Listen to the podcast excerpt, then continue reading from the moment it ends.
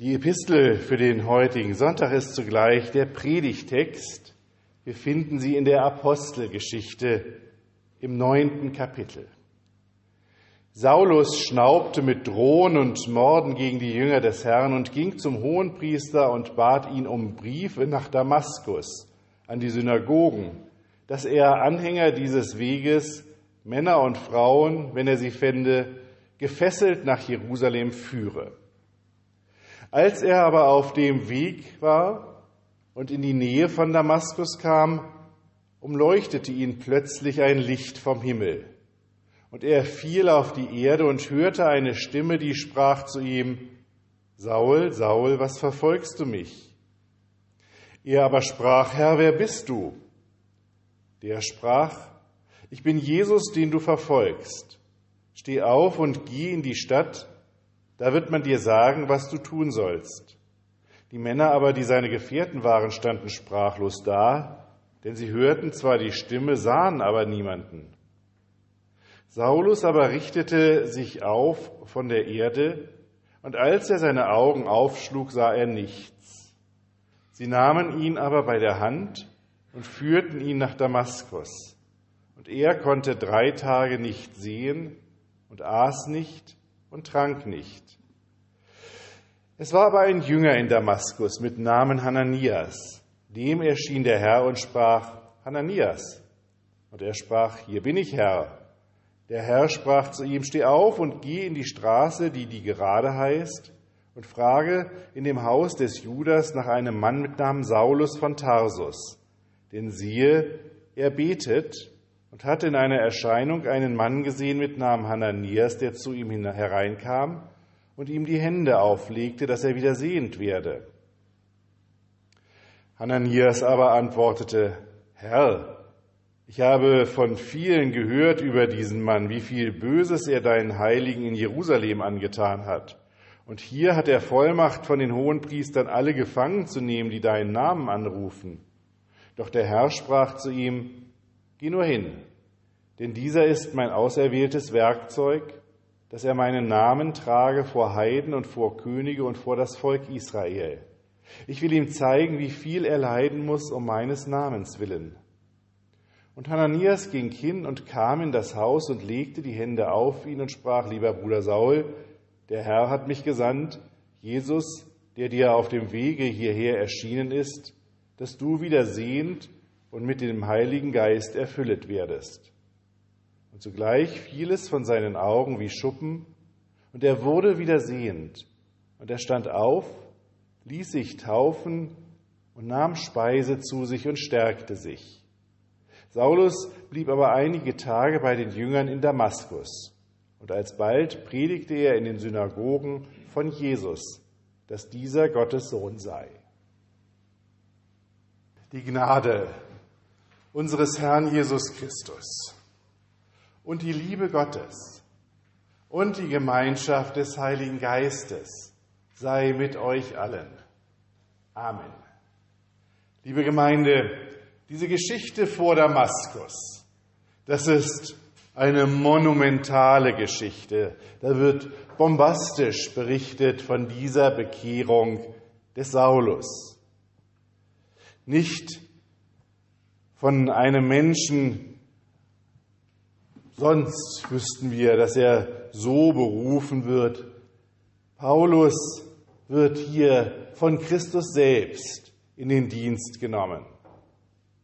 Und dieses Bombastische ist bis in unsere Zeit geblieben, wenn wir davon reden, dass ein Saulus zum Paulus wird.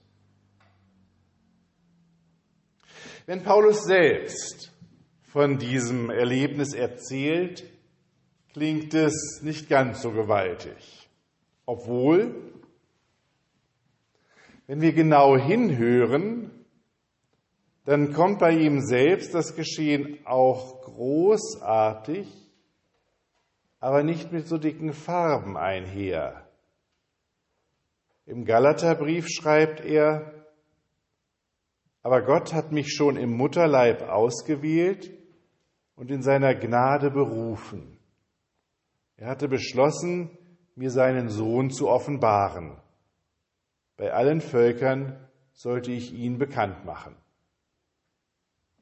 Soweit der Galaterbrief, Paulus selber. Das ist alles. Keine dicken Farben, sondern mit trockenen Worten. Das Ereignis der Berufung. Nun wollte Lukas sicher auch den Lesern deutlich machen, dass Paulus ganz genau die gleiche Autorität hatte wie etwa Petrus, der ja auch mit Jesus in direktem Kontakt gestanden hatte. Und vielleicht hat er deswegen auch ein bisschen dick aufgetragen. Und manchmal ist das ja so, dass man die Bedeutung eines Ereignisses einfach durch eine große Geschichte klar machen muss. Sie wissen, im Mittelalter wurden Figuren nach ihrer Bedeutung in der Größe gezeichnet. Die Könige waren immer ein bisschen größer gezeichnet in den, in den Handschriften als die normalen Leute. Ob, egal, wie sie in Wirklichkeit waren. Manchmal muss man etwas auch größer machen, um die Bedeutung herauszustellen. Und machen Sie sich klar, was dieses Ereignis für Paulus selbst bedeutete. Denn erstmal hat er alles, was er bis dahin hatte, verloren. Er stand buchstäblich vor dem Nichts und war orientierungslos. Seine Freundschaften, ja vielleicht sogar seine Familie, die aus frommen jüdischen Kreisen kamen, hat er düpiert mit seiner Entscheidung. Seine Ausbildung zum Schriftgelehrten, das war nichts mehr wert auf einmal. Also das soziale Umfeld war ihm weggebrochen in dieser Entscheidung. Wie kann man, wie soll man so etwas begründen? seinen Freunden, seinen, seiner Familie gegenüber. Da braucht es manchmal schon mehr als einfach zu sagen, Gott hat, hat, sich hat mir Jesus offenbart. Und das ist es dann? Immer wieder, wenn Menschen von Umbrüchen in ihrem Leben erzählen, wird doch nach dem Grund gefragt. Und je dramatischer uns Prominente von ihren Umbrüchen erzählen, desto spannender ist es doch auch, oder? Ein herausragendes Beispiel, Luther. Die Geschichte, wie er vom Blitz nicht getroffen wurde und daraufhin ins Kloster ging. Es brauchte schon eine starke Begründung gegen den starken Vater, der das nicht wollte. Da brauchte es eine starke Geschichte. Und dann sein Tintenfasswurf. Und dann sein Auftritt vor dem Reichstag in Worms. Viel Legendenbildung, weil es immer um starke Entschlüsse ging, die aber im Inneren gefasst worden sind und die trotzdem irgendwie in ihrer Bedeutung nach draußen deutlich werden mussten. Viele von uns werden auch dramatische Entscheidungen in ihrem Leben getroffen haben. Manche von uns drehen dann solche, solche Dramatik des Inneren in entsprechende Geschichten nach draußen, um, um es deutlich werden zu lassen. Andere mit nicht weniger dramatischen Entscheidungen können das nicht so gut. Da kommt es dann eher so daher wie bei Paulus. Schwierig nur, wenn die dicken Farben nicht herausstellen und nicht deutlich machen, worum es eigentlich geht, was wirklich passiert ist, sondern eher verdecken und verschleiern. Aber das ist bei Lukas nicht der Fall. Lukas macht in vielen Details deutlich, worum es ihm bei dieser starken Geschichte wirklich geht. Will es Ihnen an einigen Details nachzeichnen. Das erste ist die Frage von Paulus. in dieser Geschichte. Die Frage, Herr, wer bist du? Liebe Gemeinde, Paulus will verstehen. Paulus ist offen. Er kommt nicht mit Antworten, sondern er ist ein Fragender. Manchmal haben wir ja den Eindruck, Paulus tritt uns aus den Briefen mit einer Wucht entgegen, die fast erschlägt. Aber hier erleben wir ihn als Fragenden, Herr, wer bist du? Und das ist eine Kunst.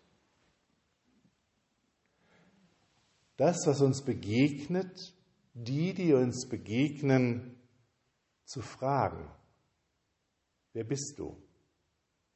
Mit Worten, aber auch im Wahrnehmen des Gegenübers.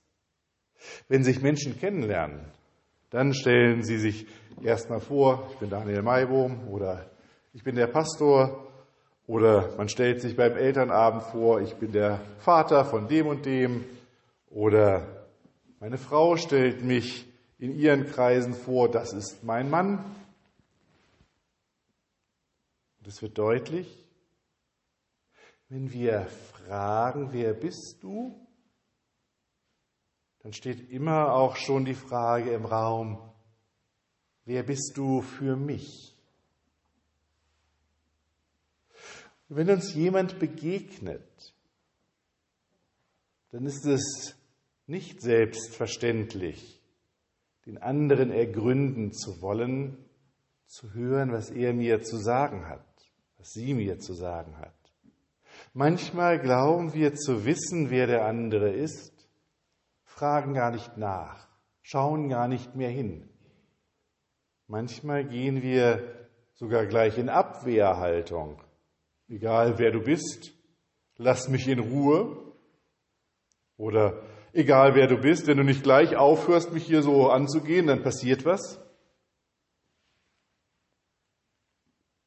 Paulus ist offen. Liebe Gemeinde, das ist eine der wichtigsten Eigenschaften, wenn wir Gott begegnen. Offen zu sein. Offen für sein Wort, seine Offenbarung. Offen mit unseren Augen, mit unseren Ohren, mit unserem Herzen. Auch Gott müssen wir immer wieder suchen, immer wieder nach ihm fragen, immer wieder ihn fragen, wer bist du für mich? Das bleibt nicht mit dem einmal stehen. Paulus tut es. Sonst wäre diese Geschichte gescheitert. Und ein weiteres wichtiges Detail finde ich, wie die Menschen um Paulus herum reagieren. Sie nehmen nur ein Teil wahr. Sie hören und können nicht sehen, so rum war es. Ne? Mhm. Also sie, sie, sie nehmen nicht alles wahr. Sie nehmen wahr, dass da etwas passiert, aber sie können es nicht einordnen. Und warum nicht? Sie sind auf ihrer Tour, sie machen sich keine Gedanken darüber, was in dieser Reise so geschehen soll. Sie sind nicht offen für Gott. Offenbar ist dieses gewaltige Ereignis etwas, was nur Paulus passiert. Den Menschen, die ihn begleiten, die mit ihm auf dem Weg sind, die kriegen es nicht mit. Die kriegen nur mit, dass da irgendwas Besonderes im Gange ist. Sie wundern sich nur. Und besser als Lukas das hier macht, kann man diese Diskrepanz kaum ausdrücken. Zwischen dem, was dem Paulus da passiert, und einer Umwelt, die es gar nicht richtig mitbekommt. Aber so ist das eben, wenn einzelne Menschen sich auf einen neuen Weg einlassen, wenn einzelne Menschen eine besondere Erfahrung mit Gott machen, wenn wir große Entscheidungen treffen, dann betrifft das unsere Umwelt eben nur sehr wenig. wenn wir uns ganz und gar, nicht nur ein bisschen, sondern ganz und gar auf ein Leben mit Jesus einlassen, wenn wir den Eindruck haben, da passiert etwas Großes in unserem Leben gerade, da ist etwas wunderbar und großartig für unser Leben, dann kann das durchaus sein, dass die Menschen um uns herum das kaum wahrnehmen. Ja noch stärker. Dann wird das manchmal nicht nur nicht wahrgenommen, sondern eine solche Erfahrung mit Gott macht manchmal unsere Schranke zu den anderen höher. Wir können ihnen gar nicht richtig mitteilen, was wir Wunderbares erlebt haben. Das trennt sogar. Aber dafür findet Paulus andere Menschen.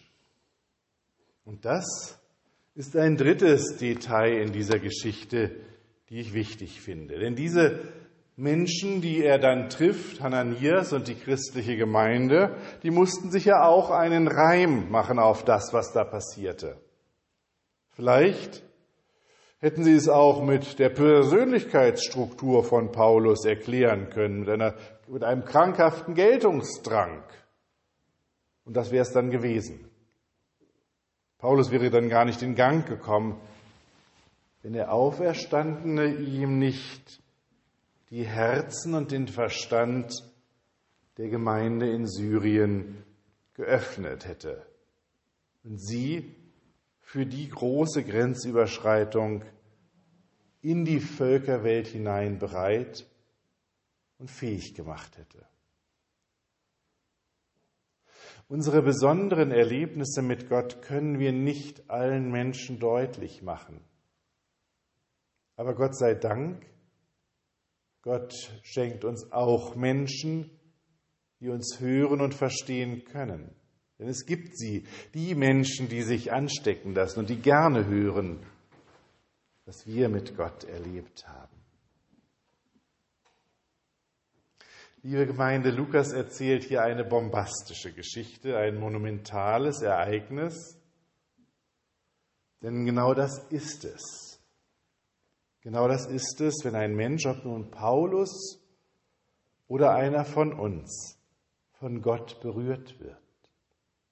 Dann ist das ein wunderbares, ein großartiges Ereignis. Wenn wir von Gott gerufen werden, von Gott in den Auftrag genommen werden. Aber er erzählt es in einem Rahmen, der deutlich macht, jede Begegnung mit Gott braucht unsere Offenheit. Werden wir nicht sofort an die Menschen, die uns begleiten, weitergeben können, diese Begebenheiten? Und doch werden wir Menschen finden, die verstehen, was wir erlebt haben und offen sind für unser Erleben mit Gott. Amen. Und der Friede Gottes, der höher ist als all unsere Vernunft, bewahre unsere Herzen und Sinne in Christus Jesus. Amen.